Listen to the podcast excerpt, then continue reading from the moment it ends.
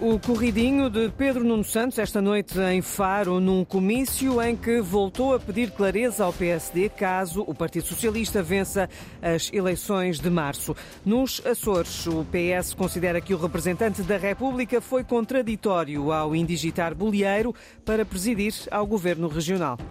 Cláudia Almeida.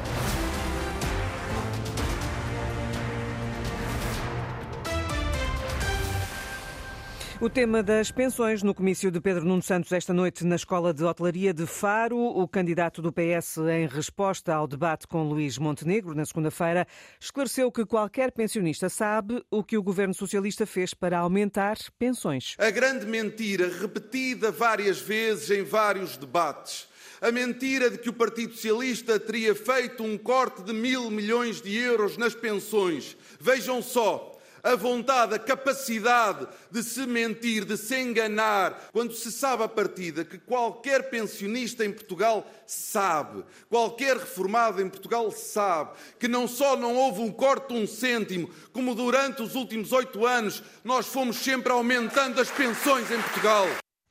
E o secretário-geral do PS também prometeu dar estabilidade ao país após 10 de março, à chegada ao comício, um corridinho. A reportagem de Mário Antunes.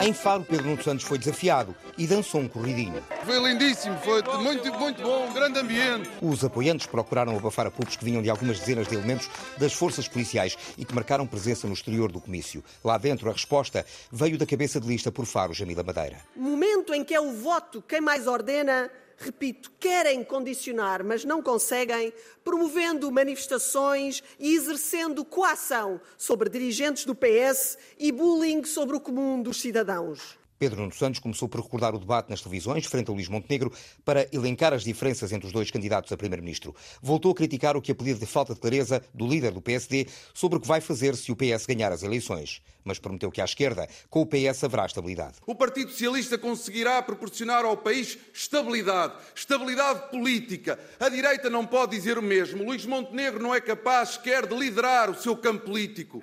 Luís Montenegro não consegue liderar a direita em Portugal. André Ventura. André Ventura quer Luís Montenegro, Luís Montenegro prefere Rui Rocha, Luís Montenegro e Rui Rocha não querem o André Ventura, a direita é a bagunça. Aos algarvios prometeu uma vida infante sem portagens e o Hospital Central, obra sempre adiada.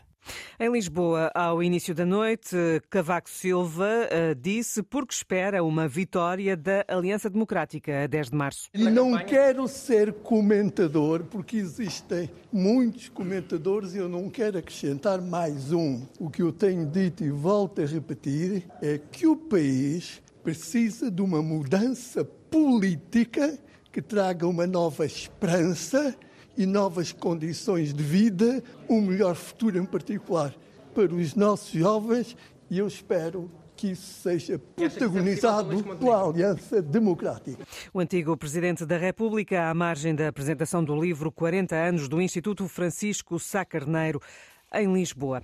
O PS Açores considera que o representante da República foi contraditório quando indigitou, na terça-feira, José Manuel Bolieiro como presidente do Governo Regional. O vice-presidente do partido, Berto Messias, lembra que há quatro anos o PS também venceu as eleições sem maioria absoluta, mas o representante da República convidou Bolieiro a apresentar um governo. Aquilo que defendemos em 2020 é exatamente aquilo que defendemos hoje. O mesmo não se pode dizer do Sr. Representante da República, que na declaração que fez uh, evidencia uma contradição claríssima com aquela que foi a sua opção em 2020, quando o PS ganhou as eleições de forma clara e inequívoca em 2020, também com maioria relativa, não teve o mesmo tratamento e o mesmo critério da parte do Sr. Representante da República. Na declaração desta terça-feira, o representante da República, Pedro Catarino, sublinhou que agora há outras circunstâncias. Ao contrário do que sucedeu em 2020, não foi formada nenhuma coligação pós-eleitoral. Segundo, também não foi firmado nenhum acordo de incidência parlamentar com o objetivo de permitir às forças com maior representação na Assembleia Legislativa alcançar a fasquia dos 29 deputados e, por conseguinte, suportar uma solução governativa com inequívocas perspectivas de estabilidade e José Manuel Bolieiro prometeu reforçar o diálogo com a oposição. A coligação PSD-CDS-PPM venceu as eleições regionais nos Açores com 43,5% dos votos, elegeu apenas 26 dos 57 deputados, precisa por isso de mais três para ter maioria absoluta. O PS que elegeu 23 e o Bloco um deputado já anunciaram que votam contra o programa do governo da coligação. Dez forças políticas sem representação no Parlamento estiveram esta noite noite em debate na RTP. Dez vozes, sandigageiro, que desencaixam, ou então não, de muitos discursos de partidos com assento parlamentar. Duas horas, dez candidatos, um torneio nem sempre fácil, em que esteve em jogo a justiça. O que nós não temos é meios humanos para pôr a justiça a funcionar. Márcia Henriques do Rir, a carga fiscal. Acabar com todos os impostos, menos um, que seria fortemente progressivo sobre os rendimentos e a riqueza. Esta é a primeira medida que João Pinto do PCTP-MRPP tomaria. Já Inês Brá Figueiredo, do Volt, apostou nos salários e habitação. Aumentar o salário médio português ao mesmo nível do salário europeu, a crise da habitação tem de ser resolvida. Ossanda Liber, que defende uma frente de direita, quer reduzir os funcionários públicos para aumentar a produtividade. Com uma redução de uma despesa muito importante que nós temos aqui, que é com os funcionários públicos. Nós, neste momento, atingimos o cúmulo. Estamos com 750 mil funcionários públicos. No mesmo debate em que se falou das conquistas do 25 de Abril, negaram-se alterações alterações climáticas, foi feito um apelo à revogação do direito ao aborto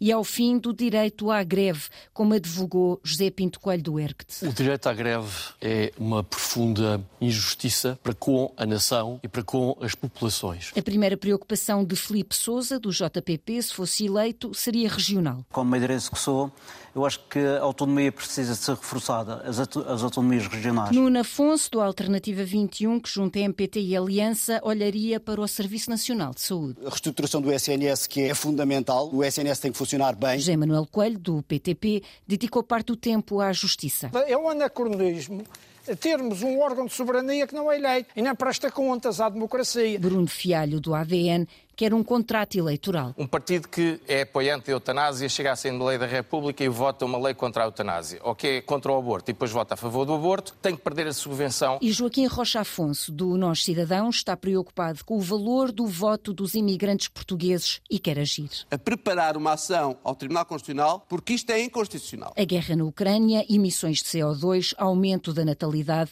regresso dos uniformes às escolas foram outros temas que saltaram para a mesa deste debate. E as críticas ao governo e ao Parlamento são os temas que uniram os representantes destes dez partidos sem representação parlamentar. Anthony Blinken já está no Brasil. O chefe da diplomacia norte-americana deve encontrar-se com o presidente Lula esta quarta-feira, poucos dias depois dos comentários polémicos do chefe de Estado brasileiro que comparou a guerra em Gaza ao Holocausto. Israel já declarou Lula da Silva persona non grata. Blinken e mais 19 chefes da diplomacia das 20 maiores economias do mundo reúnem-se no Rio de Janeiro, que assume a presidência do G20. Essa reunião começa esta quarta-feira. O ministro russo Sergei Lavrov também marca presença, bem como o ministro português Gomes Cravinho. Na agenda, os conflitos internacionais no Médio Oriente e Ucrânia e a reforma de instituições de governança global.